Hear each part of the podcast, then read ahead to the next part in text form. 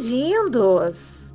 Eu sou Vera Georgina, da Cliniterapia, e estou convidando você para participar dos nossos podcasts semanais. Sempre nas segundas-feiras eu estarei com uma entrevista lhe trazendo inovações, conhecimentos, informações de profissionais da área da saúde, bem-estar, pesquisadores, enfim, um conhecimento que lhe traga uma motivação de se transformar e inovar e mudar, incrementando a sua semana. Vou concluir com uma meditação que você pode fazer durante a semana, buscando este processo transformação de uma meditação analítica, de uma meditação que lhe traga o seu desenvolvimento e excelência humana. Aguardo você!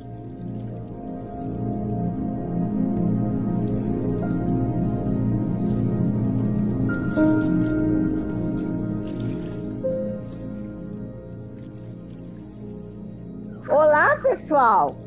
Estamos hoje com o Dr. Ricardo Strocher, médico veterinário, palestrante, declamador, pesquisador,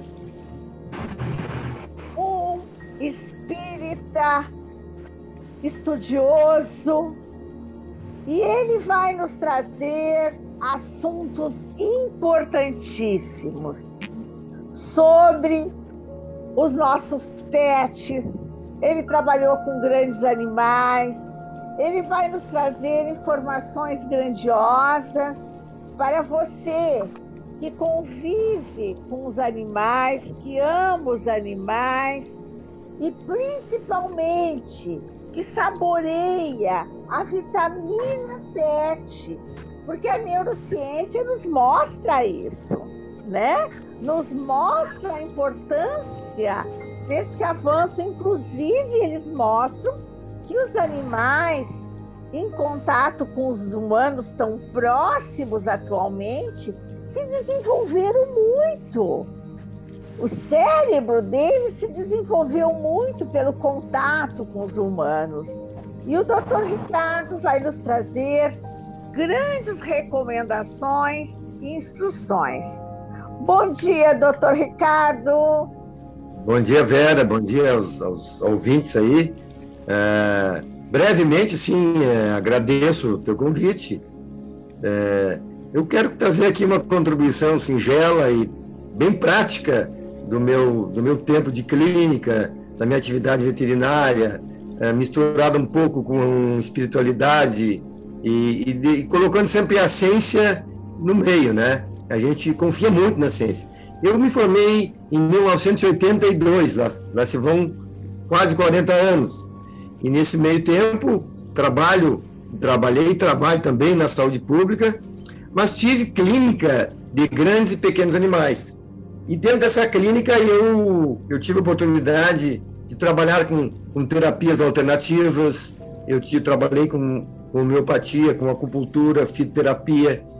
Então eu tenho uma singela contribuição aos ouvintes de nós colocarmos uh, colocações, perguntas, e talvez eu tenha respostas e encaminhamentos e reflexões em cima daquilo que nós vamos falar. Ok, doutor Ricardo. Eu gostaria que você colocasse o quanto essa importância do convívio amoroso uh, das pessoas com seus pets, ou mesmo com seus grandes animais, o quanto isso contribui tanto para a saúde dos animais como para a saúde dos humanos. É, é, é, dentro da experiência clínica é, é, e dentro da ciência, nós sabemos que todos os seres, eles não são só matéria. Nós é, como um todo, nós temos uma coisa chamada energia vital, que é o fluido vital que nos dá a vida. E os animais têm isso também. Os pequenos animais, os pets, é, eles hoje são considerados como membros da família. E até diria alguns grandes animais também. A gente vê pôneis, a gente vê suínos que também, principalmente nos Estados Unidos e outros países, moram dentro do lar. Mas, é, principalmente na pandemia, é, se notou uma grande importância da relação com esses animais. Porque o que aconteceu na pandemia? Nós nos tornamos isolados dentro dos lares. E aí vem o estresse, aí vem a depressão, aí vem uma série de, de, de, de, questões que a pandemia nos causou. E o animalzinho pet, principalmente mais ligado ao cão e ao gato, ali estavam como companheiros, nos trazendo é, essa questão até de acariciar o animal, de conviver com o animal, um alento, um alento. Trabalhando a saúde mental das pessoas. Isso ficou comprovado, aqueles que tinham essa relação superaram e, e, e acharam uma, um, um ponto de apoio em seus animais. Então, o cão, eu considero o primeiro animal doméstico. Eu, quando falo primeiro animal doméstico, eu estou falando lá 50 mil anos atrás, em que já na, na era glacial é, era o lobo, de onde o cachorro é, é ele é oriundo, é, e já se aproximou do homem. E há 14 mil anos atrás, o cão, já como cão, foi o primeiro animal a conviver com o homem. Então vejam bem, nós estamos falando uma coisa muito antiga. Essa relação vem de longa data. O gato, por exemplo, já no antigo Egito, é, ele era um animal sagrado.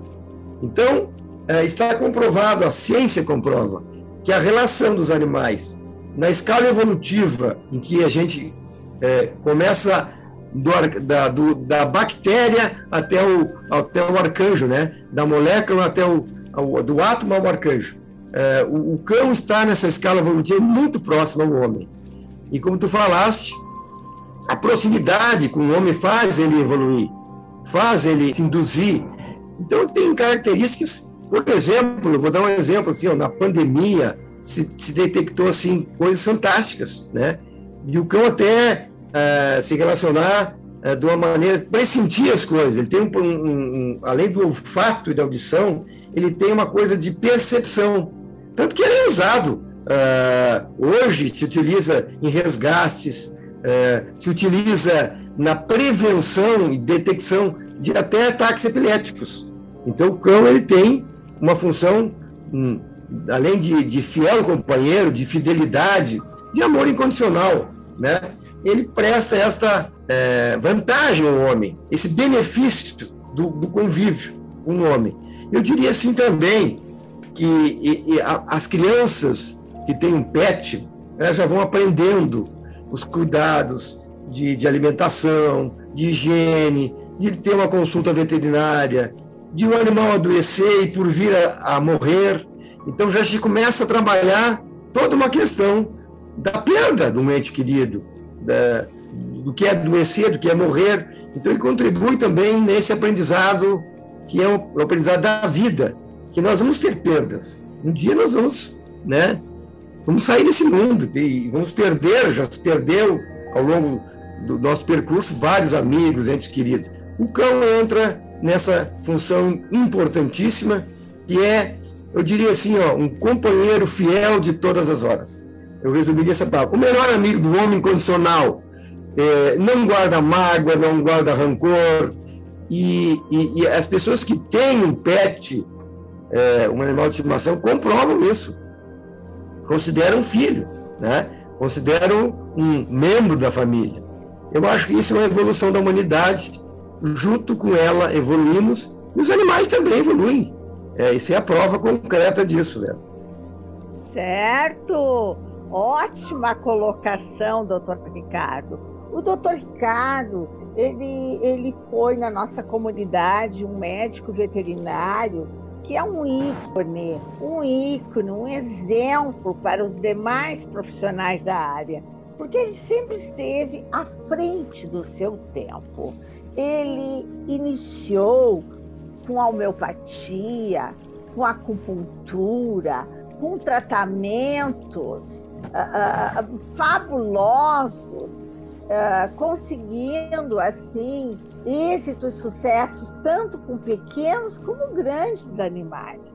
Então, doutor Ricardo, eu gostaria que você colocasse a importância da terapia alternativa, a importância dessa medicina do futuro, que é a medicina espiritual, porque você sempre foi muito abençoado com a sua espiritualidade, com a sua caminhada evolutiva como espírita você teve sempre êxitos. Eu que tive as cachorrinhas clientes da clínica do Ricardo, sei que verdadeiros milagres foram operados pelo trabalho incansável e dedicado do Dr. Ricardo. Então, eu gostaria que tu colocasse essas importâncias num tratamento dos animais. É, eu diria assim que eu fui eh, entender da homeopatia, inicialmente queria dizer que, que não são terapias alternativas. Eu acho que essas homeopatia, acupuntura, fisioterapia são terapias definitivas, que, que, que, que têm benefícios que a gente ainda está descobrindo. É, eu comecei a entender a homeopatia lá no estudo do espiritismo no fluido vital. Então a gente sabe que, que nós, seres, não somos só matéria nós temos a parte que é, é a parte mental, nós temos a parte energética, nós temos a parte do fluido, né? E é exatamente nesse ponto que a homeopatia vai agir. Ela tem os sintomas mentais que estão coligados, interagindo com, com a questão física. Eu, para fazer um relato bem, bem é, prático da coisa, nessa, nessa clínica que a gente já atendeu há anos e com muitos resultados, Vera, é, e, e, aí a homeopatia entra com uma, uma, vantagem enorme sobre as demais terapias que não tem efeito colateral. Se tu pegar um antibiótico, utilizar um químico, vai ter um efeito colateral. Todos os medicamentos alopáticos têm seus efeitos colaterais, a homeopatia não tem, inclusive nem resíduo ela dá. Falando até animais de produção, por exemplo, não dá resíduo no leite. Então são, são já são vantagens é, enormes. Mas só para contar um fato numa consulta, que eu estava consultando o, o cachorro e detectei nele a nux vômica como, como o tratamento. E tempo depois, é, essa, essa proprietária esteve é, numa consulta homeopática e aí o profissional receita nux vômica. E disse, pois é, olha bem, meu cão também recebeu nux vômica, agora eu estou recebendo nux vômica. Então eu não sei se o, o dono ah, interagiu com o homem, com o seu proprietário, ou ou cachorro, no caso, fez essa, essa interação que é, era parecido a, a ansiedade, aquele problema que tinha com o seu cão. Então, veja bem como as coisas estão interligadas do, do, proprietário, das pessoas que ali convivem com esses animais. E a homeopatia, ela é, ela é muito antiga, ela é considerada uma especialidade tanto na medicina humana como na medicina veterinária.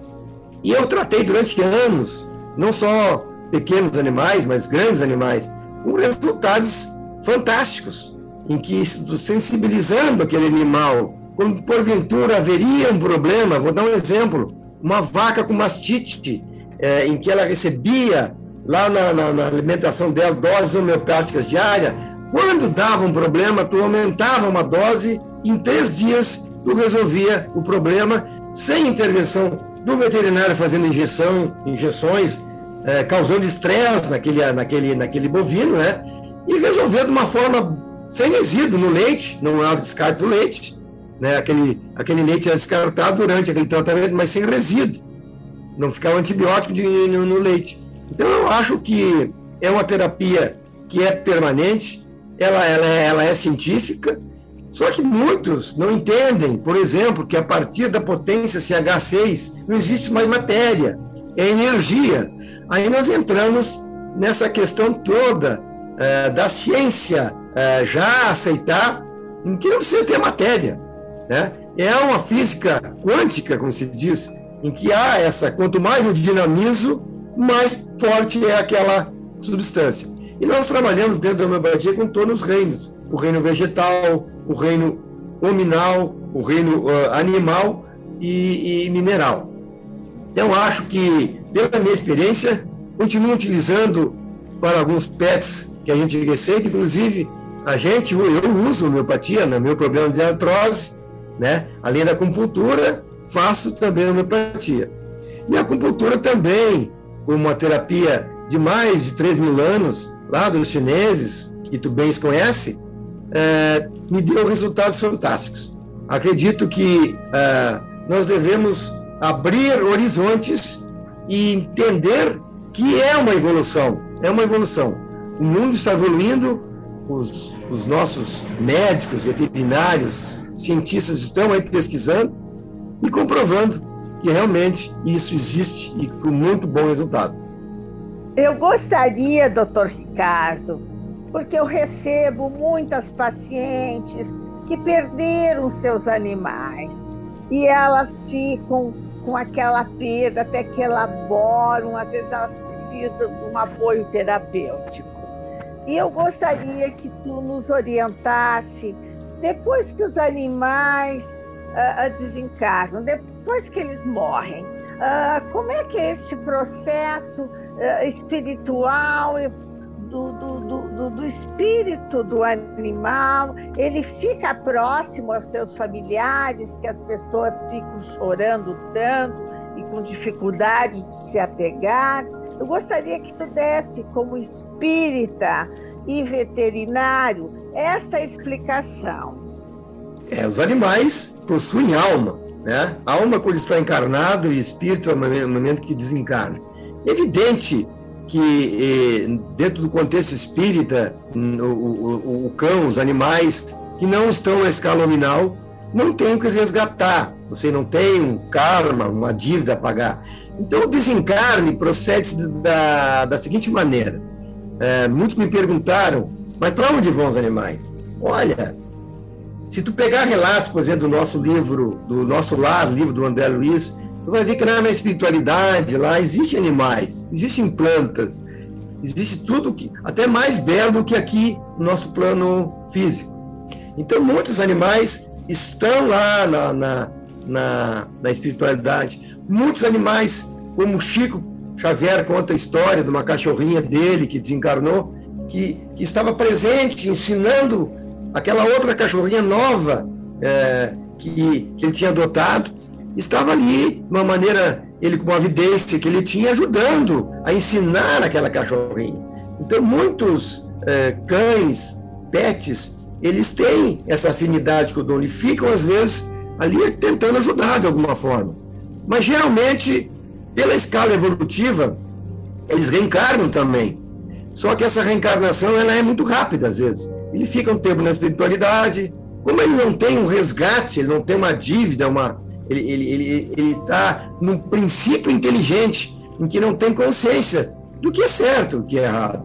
Já diferente de nós, é, que temos essa consciência né, do que é certo e errado. Então, o, o, o animal ele, ele reencarna de uma forma mais rápida e, e não tem dívidas a pagar. Eu acho que ele é colocado no contexto como um instrumento de evolução, tanto dele como também do, do, daquelas pessoas que estão próximas a ele.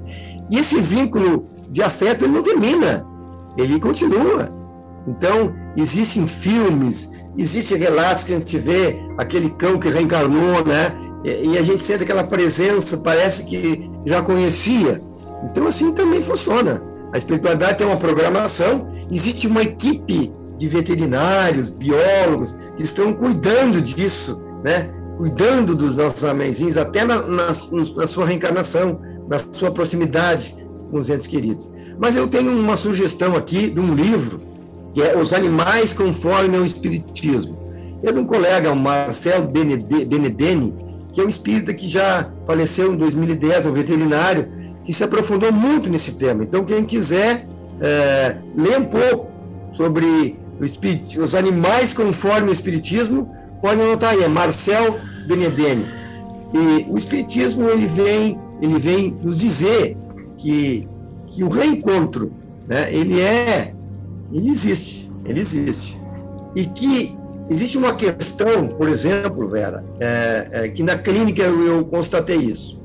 Os animais tanto o pet, mais o gato como o cachorro, estão sensíveis à questão ambiental, do meio ambiente. Eu tive um caso de um, uma, de um, de um cão que entrou em convulsão do nada. Ele estava com as vacinas em dia, não detectei nenhuma doença, nada. Mas aí na, na pesquisa, nas perguntas, eu vi que lá no lar tinha um desequilíbrio. Houve uma, uma energia lá negativa em que desencadeou naquele cão uma convulsão. Então, o que que, o que, que, se, o que, que se detecta disso? Que os animais ali estão também fazem parte dessa limpeza energética, principalmente o gato e o cão. E os animais, eh, por exemplo, coletivos, eu dou um exemplo: o peixe, o, o, o pássaro, ele é bem mais sensível. É, e, e, e, muitos falam em mal olhado. O que, que mal olhado? Ah, que bonito. De repente a pessoa sai lá, morre o animal. Que é uma energia negativa? Que é a inveja. A inveja é uma energia negativa. E, e esse desequilíbrio de, de, de, energias, principalmente o gato, ele é refratário. Então não é à toa que o gato é considerado um animal sagrado desde a época do Egito. E ele é refratário, ele não adoece ele faz a limpeza do ambiente e pode perguntar quem tem gatos, é, como a pessoa está bem, como o ambiente está arejado, harmonizado. O gato faz essa, essa função. Já o cão também tem essa função, mas o, o cão é mais sensível. Ele pode adoecer pode até morrer, como eu já constatei. Né? Então vejam bem, além desse contexto todo, tem uma influência energética, porque todos nós somos feitos dessa energia. Do, a, a, a, matéria cósmica universal, ela vai variar só a densidade. Então, assim, quanto mais na matéria, mais denso eu sou. Mas somos energias que influenciamos o meio. O nosso pensamento influencia. E a, e a recíproca vale para os animais. Então, eles mais nos ajudam do que nós ajudamos eles. Essa é a convicção que tenho do estudo aí, tanto de clínica como no, no estudo espírita, né, dos animais. Ah, excelente, doutor Ricardo, que inclusive você deu essa orientação literária para as pessoas lerem, se interarem melhor na perda do seu pet, do seu animal. Bom, uh, o nosso tempo é limitado e eu gostaria que você deixasse uh, uma contribuição, uma orientação, uma indicação para todos aqueles que estão nos ouvindo para como cuidar melhor do seu animal de estimação. É como eu digo para os meus netos, eles têm os seus cãezinhos, né?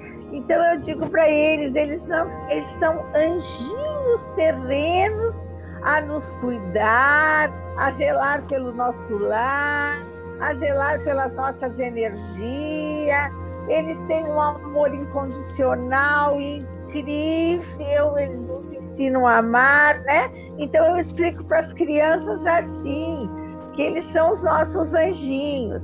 Então, como cuidar desses anjinhos que são as nossas companhias, que embelezam o nosso planeta e equilibram o nosso planeta.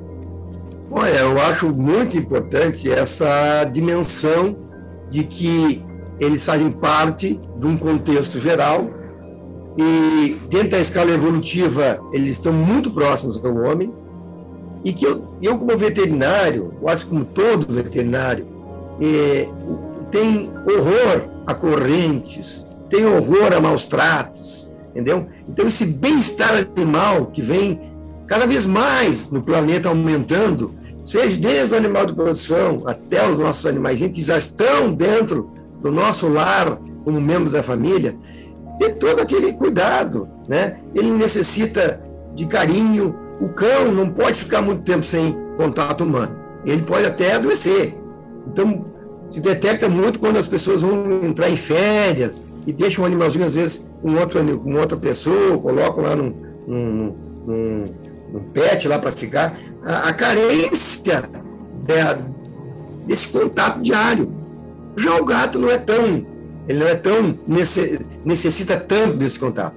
Mas eu diria assim, acima de tudo, é, é, uma, é uma mão de duas vias. Dar e receber. Dar carinho, dar cuidado, dar toda aquela assistência que está ao, ao, ao cuidado né, veterinário, é, não só veterinário, também quando se vê essas organizações não governamentais ajudando aqueles animais nas ruas, que estão abandonados, que estão né, atirados ali, são seres, seres que necessitam do nosso amparo. Então, acho que é, nessa pandemia, nesse momento atual da Terra, nós constatamos que a, a fraternidade, a solidariedade, o amor incondicional a todas as coisas, inclusive aos nossos animais, que tanto nos amam, tanto nos dão carinho e necessitam, acima de tudo, também do nosso carinho. Isso é uma mensagem que vamos guardar de cada vez mais é, o, o, ser humano vai, vai ter essa consciência de que ele é parte de um todo. E esse todo é, é governado lá por cima por uma equipe muito grande, em que nesse planeta temos o governador do planeta, Jesus, nada mais, nada menos que Jesus, um espírito puro que na formação do planeta já era há 4,5 bilhões de anos atrás, já era um espírito puro. E vem nos ensinar exatamente através também de São Francisco de Assis. E assim temos mensageiros e defensores dos animais que por mundo afora estão nos ensinando. Todas as religiões nos ensinam isso. De fazer o bem, de clamar pela justiça, clamar pela paz, clamar pela harmonia do planeta. Porque nós não temos um plano, um plano B para o planeta. Nós somos um todo. A água, o ar, tudo está interligado. No momento que desequilibrar uma coisa, estamos fadados, assim, a, infelizmente, a ver o que estamos vendo aí, catástrofes, desequilíbrios. E isso nós temos que pensar, que a natureza, os, os animais e o homem fazem parte de um todo. E agradeço, Vera, mais uma vez, a oportunidade aqui de explanar é, a minha singela contribuição de fazer com que as pessoas é, pensem nos animais como se pensasse em si mesmos. Eu acho que essa é a grande mensagem. Lindo, Ricardo, lindo. Ricardo tem esse, esse dom da palavra, ele é um palestrante assim maravilhoso. Ricardo, eu te agradeço muito. Te agradeço muito por esse podcast. Tenho certeza que vai ter uma contribuição imensa para aquelas pessoas que cuidam com amor, com carinho, com dedicação aos seus animais. E te desejo muita luz e que tu continue irradiando esse teu conhecimento, essa tua bondade, esse ser que, que, que ilumina aonde estiver. E sei dessa linda trajetória dele. Obrigada, Ricardo. Que Deus te abençoe a você e a sua linda família. Que a paz esteja com todos. Amém. Amém, Ricardo. Amém.